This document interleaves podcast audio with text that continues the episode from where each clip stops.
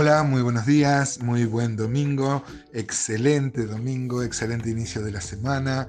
Ojalá en este día podamos tributar al Señor el culto que Él se merece, no solo por lo que Él es, sino por lo que ha hecho por nosotros. Hoy vamos a terminar con los últimos tres versículos, el capítulo 11 de Zacarías, y es un tanto estremecedor estos versículos porque mm, habiendo mostrado la desgracia de este pueblo, eh, abandonando al buen pastor, que es figura de Cristo, por supuesto, ahora el pueblo se va a volcar y va a recibir a un pastor, pero totalmente eh, lo contrario.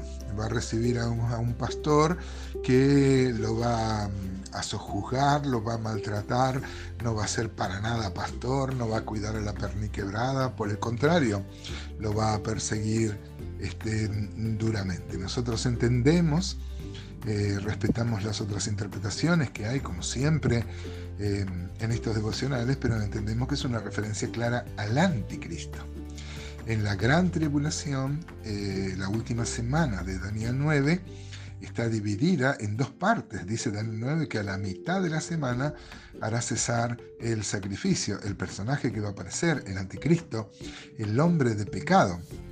Y curiosamente entendemos que los judíos lo van a reconocer como el Mesías. Y bueno, y enseguida él va a mostrar que cuando va a reclamar adoración, y va a mostrar que no es así, los va a empezar a perseguir eh, duramente. Esta es la disciplina dispensacional que va a atravesar el pueblo judío.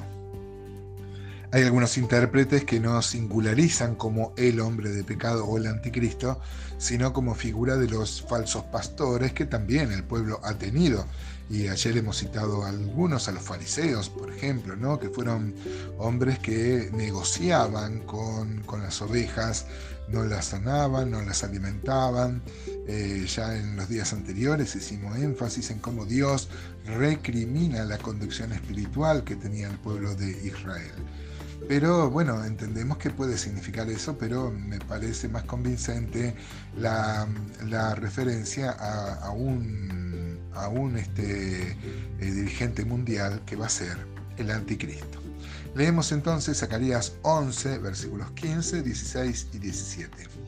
Dice así la palabra de Dios, y me dijo Jehová, toma aún los aperos de un pastor insensato porque aquí yo levanto en la tierra un pastor que no visitará las perdidas, ni buscará la pequeña, ni curará la perniquebrada, ni llevará la cansada a cuestas, sino que comerá la carne de la gorda y romperá sus pezuñas.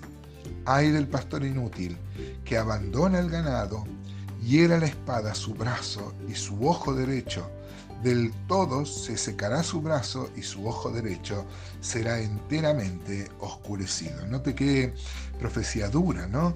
Qué palabra dura que también nos hace pensar en, en lo contrario. Ezequiel capítulo 34, Dios se opone a los pastores y ya duramente por ejemplo, uno puede leer los versículos 2 al 4, Dios se pone contra los pastores, contra los eh, hombres de fe, los que deberían instruir al pueblo, los sacerdotes, los levitas, los hombres que conocían de la ley y debían instruir, y ellos habían dejado este oficio. Acá también podemos tener, hermanos, una reflexión para nosotros, para nuestro tiempo, hoy también y lamentablemente, y lo tenemos que decir con una, con una mano en el corazón y con mucho pesar, hay muchos que lucran con el Evangelio, hacen, hacen mercadería de las personas. Hoy hay un énfasis desmedido en algunos, en algunos círculos, eh, buscando dinero, hacer pactos, la teología llamada de la prosperidad.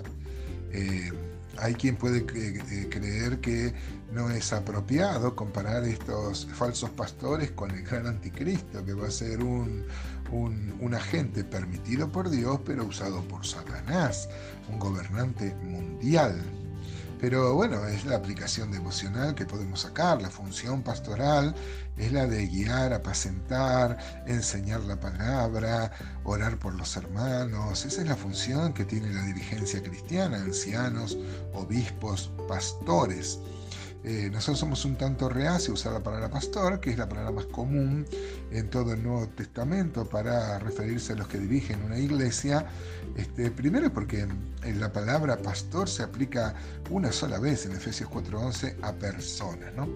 Por supuesto que los ancianos y obispos deben pastorear. Siempre en el Nuevo Testamento el pastorado es plural y es colegiado, son colegas, no hay pastor y. ¿no? Por lo menos en la, en la Biblia, en la Escritura, en, la enseñanza que tenemos en el Nuevo Testamento. Eh, pero bueno, hoy, hoy hay ciertos pastores que han hecho mucho lucro, cosa que la Biblia condena muy duramente. Este, y bueno, sacamos también esta aplicación devocional.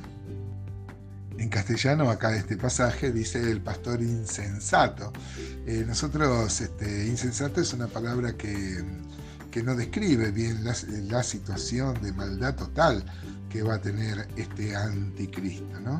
que va a dejar el rebaño y va a perseguir al rebaño. Este, esta persona va a ser reconocida primero eh, por, el, por el pueblo judío como el Cristo, inclusive así entendemos. Y este es uno de los pasajes donde más claramente se muestra.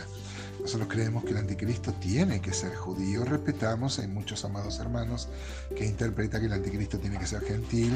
Nosotros creemos, Daniel 11 dice que del, del Dios de sus padres no hará caso. Y es más, creemos que tiene que ser de la tribu de Dan. Quizás esto genere muchas, muchas preguntas que podemos evacuar. En las charlas personales. Pero el anticristo tiene que ser judío y tiene que ser de la tribu de Dan. En Génesis 49 hay una maldición especial que Jacob va a hacer sobre Dan, eh, que dice que será serpiente junto al camino. Aparte, ¿cómo van a reconocer al Mesías los judíos si no es judío el anticristo? ¿no? Y este y, bueno, y él va a perseguir porque los judíos, los sacerdotes, los hombres fieles, eh, va a haber dos testigos y 144 mil judíos que se van a dar cuenta que este no es el Mesías, sino aquel que durante muchos años ellos negaron y no reconocieron y se van a convertir, va a haber una conversión nacional que va a provocar la ira de este personaje que los va a perseguir, pero como Dios alimentó a Elías con un cuervo, Dios va a sostener en medio de la persecución a ese pueblo, eh, porque el que persevera hasta el fin será salvo, dice Mateo 25, refiriéndose a este tiempo. Pero para nosotros, ¿qué nos dice, hermanos? Ojo con los anticristos. Una vez va a haber un personaje que va a ser el anticristo. Pero el apóstol Juan cita muchos anticristos que ya han salido por el mundo que nuestra fidelidad sea al verdadero Señor y al verdadero Cristo y libremos nuestra, nuestra alma, hermanos, confrontando con la palabra para que ninguno se enseñoree de nosotros sin tener la autoridad espiritual que emana de la comunión con Dios y la que Dios delega. Dios nos bendiga.